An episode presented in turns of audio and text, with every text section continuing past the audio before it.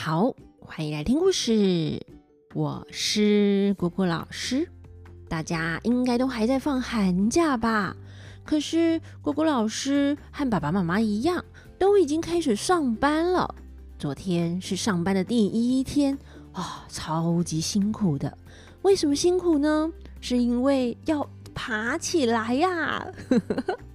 一连放了这么多天之后，突然要恢复正常，要早起，可不是一件容易的事啊。那也提醒小朋友哦，要开学前呢，可能前几天啊就要开始嗯调整作息哦，因为呀要早起呢。那我们今天就继续来讲《封神榜》的故事哦。今天的故事啊，其实还蛮有趣的哎。因为姑姑老师呢，边写这个故事的时候，边回头跟阿丢聊天。为什么聊天？因为在碎念姜子牙。姑姑老师觉得姜子牙，嗯，是一个蛮妙的人呢。那我们今天要讲的是姜子牙做生意，大家听了就知道喽。上一次啊，讲到姜子牙去投靠好兄弟宋义人，宋义人呢，不止收留他，还为他谈了一门亲事。帮姜子牙找老婆呢，但姜子牙成亲后，每天还是心心念念着昆仑山上的一切，只担心着自己没办法修成正果，不能成仙，心里呀闷闷不乐的，哪有心情和他的太太在一起呢？那他太太叫什么名字啊？嗯，姑姑老师也不知道，因为小说里呢只说她姓马，就叫她马氏哦，就是马女士啦。大概啊，因为她是女子，那古代女子的地位比较低，没有记录她的名字。不过啊，这个马氏呢也是《封神榜》里虚构的人物，不是真的哦。那我们也一起先叫她马氏好了。那马氏呢？不知道姜子牙的心事，只是觉得嫁错人啦。为什么觉得嫁错人呢？他想啊，哎，我结婚呢是要开开心心的过日子啊。你这个家伙啊，一天到晚给我唉声叹气的，什么事都不做，也不陪我谈恋爱，要你干嘛？他就埋怨姜子牙没用啊。那不知不觉的就这样过了两个月。这一天，马氏问姜子牙说。宋伯伯是你表姑弟兄吗？姜子牙回答：“宋兄是我的结拜兄弟。”马氏说：“嗯，原来如此啊！但就算是亲生的弟兄，天下也没有不散的筵席。今天宋伯伯在，我们夫妻可以无忧无虑的过日子。但哪天他不在了，我和你要如何生活呢？”我劝你啊，还是做些生意呀，为我们夫妻将来做打算啊。姜子牙说：“嗯，前妻说的是。”马氏又问：“嗯，那你会做些什么生意呢？”姜子牙回答：“我三十二岁，在昆仑山上学道术，不懂什么世俗的生意，只会编造梨。”哦。大家还记得我们在《西游记》里有讲过皮造犁吗？造犁啊，就是在水里捞东西的工具喽。通常呢是竹子或是金属编织而成的，像是面摊老板捞面的那个工具啊，就是造犁的一种喽。那马氏啊，听到姜子牙会编造犁，就开心的说：“哎呀，就是做这个生意也好。”何况我们后园里又有竹子，砍些来劈成竹丝，编成罩篱，去朝歌城里卖些钱。不管啊是大是小，都是生意呀。话说呢，姑姑老师哎，有劈过竹子哎，就是要劈一根根的竹皮丝，拿来编竹篮。那还好啊，有卖现成的竹丝啦。不然，哎呀，我的手早就废了呢。那我们回到故事，姜子牙就依马氏的话劈了竹子，编了一担的枣梨，那挑到曹哥来卖。但从早上卖卖卖卖到中午啊，都没人来买耶。那他又继续卖啊，卖卖卖卖到了下午两三点，还是没人来买。等等等，等到快五点了，一个啊都没有卖出去。姜子牙想，嗯，回去呢还要挑着这些东西走上个三十五里，肚子啊也饿了，只好回去。一来一回，总共啊算算走了七十里的路。姜子牙挑着一担子的皂梨走这么远，把肩头呢都给压肿了。回到门前，马氏看过去。一旦挑去，还是一旦挑回来？正要问他的时候呢，姜子牙指着马氏大骂：“娘子，你不贤惠呀！你是怕我在家里闲着，叫我去卖皂梨？曹哥城里一定没有人在用皂梨呀，不然我怎么卖了一天，一个也卖不出去，还把我的肩头都给压肿了？”马氏就说：“哼，放屁！”赵梨乃是天下人都会用的东西，怎么不说你不会卖东西啊？反而来怪我？他们夫妻啊，两个人你骂我，我骂你，吵得不可开交啊！宋义人听到姜子牙夫妇吵架，就连忙来问姜子牙他们在吵什么。那姜子牙就把卖赵梨的事情说了一遍。宋义人说：“啊，不要说是你夫妻两个人。”就算啊，是你家有二三十个人，我也养得起呀。你们何必如此呢？马氏说：“宋伯伯虽然是好意，但我夫妻以后也要学得靠自己。难道就这样什么都不做，坐吃山空吗？”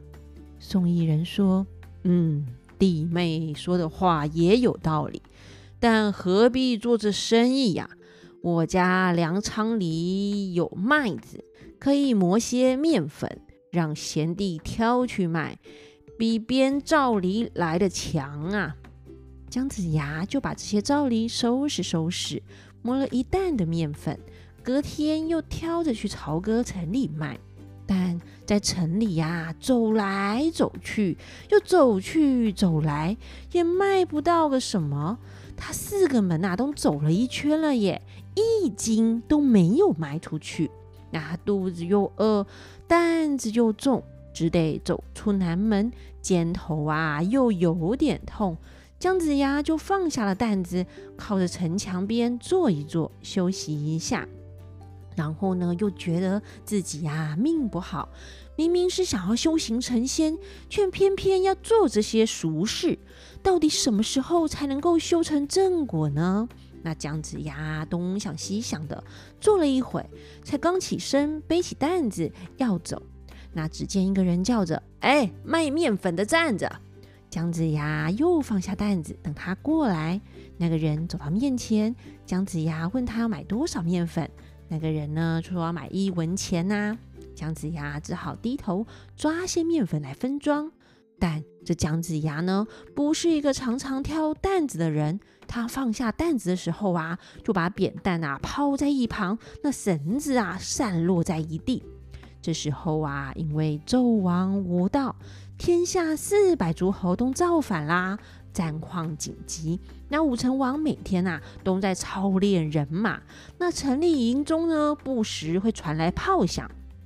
没想到这个时候啊，一匹马受了惊吓，挣脱了缰绳跑了出来。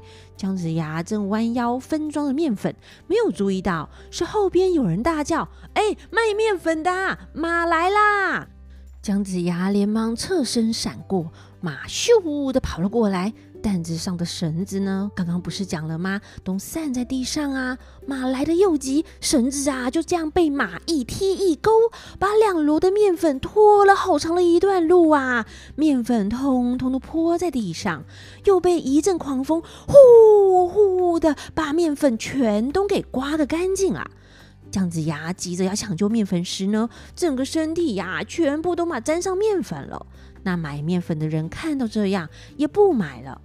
姜子牙只得回去，一路上唉唉唉的唉声叹气的走走走，来到了宋家庄前。马氏看到姜子牙，哎，挑着空担子回来，就开心的说：“哎呀，曹哥城里的面粉这样好卖呀！”那姜子牙到了马氏面前，把担子一丢，大骂：“哼，都是你这个妇人多事。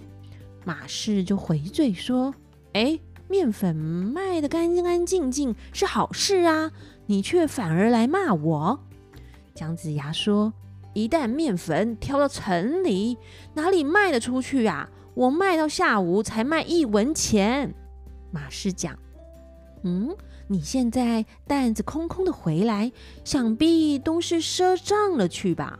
哦，赊账啊，就是有的人呢身上没带钱，或是钱不够，就先记账赊着，下次再付啦。突然觉得啊，马氏真的是一个乐观的人哎。担子空了，就是卖掉啦，没有拿到钱，那就是呢，大家用赊账的，完全呐都没想到是出事了呢。可是这姜子牙却在气头上，嗯，可能是迁怒吧，那他就气冲冲的说：“哼。”这是因为马被绳子绊住脚，把一担的面粉带跑，泼了一地。又天降狂风，一阵大风把面粉都给吹了去。这不都是你这个妇人惹出来的事吗？姜子牙果然就是在迁怒啊！怪天怪地怪别人最容易，就是不怪自己没把担子放好，绳子散落一地。不过呢，他也真倒霉哎，面粉啊被马弄倒，又被大风啊给刮了去。那马氏听姜子牙这么怪他，也火大啦，劈脸一口：“我呸！这不是你无用吗？反而来怪我，真是饭囊衣架，只会吃不会做事的人！”姜子牙生气的大骂：“啊，你你这个泼妇，怎么骂你的丈夫啊？”两个人啊，骂着骂着打起来，扭打在一起。宋义人和妻子孙氏来劝架，就问他们是在吵什么啊？姜子牙又把卖面粉的事说了一遍。话说这姜子牙怎么没有怪宋义人？都是你改叫我卖面粉啊！大概呢是住在人家家里，不敢乱骂啦。那宋义人听完后就笑着说。哈哈，一担面粉能值多少钱呐？你们夫妻就这样吵起来了。贤弟，你和我来。姜子牙就跟着宋义人往书房中坐下。姜子牙说：“承蒙兄长厚爱，提携小弟，但小弟的时运不好，做事情一事无成，实在是惭愧惭愧呀。”宋义人说：“人的时运有好有坏，就像是花，时节对了就会开花。古人说得好，黄河都还有变成清的时候，人怎么可能会一直都运气不好呢？贤弟呀，不必如此。我有许多的伙计，曹阁城里呢有三五十座酒馆饭店。”都是我的。等我邀朋友们来，你和他们见见面。每间店啊，都让你开个一天，周而复始，轮着开店做生意，这不是很棒吗？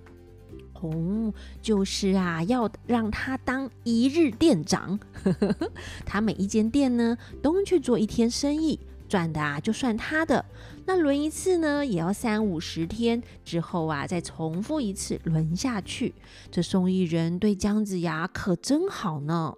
那姜子牙很谢谢宋义人的帮忙，就听宋义人的话。接下来啊，要准备当南门张家酒馆的一日店长喽。那在朝歌城中啊，南门呢可是一个好地段呢，第一好地段哦，四通八达，人潮聚集，非常的热闹呢。那姜子牙就当一日店长哦，就是掌柜的啦。那他就多宰猪羊呢，蒸的点心，准备好酒水饮品，姜子牙就端坐在里面等客人上门啦。那么姜子牙这个南门张家酒馆一日掌柜做的如何呢？能够赚到他的第一桶金吗？欲知后事如何，且听下回分解。那我们就下回分解喽。拜拜。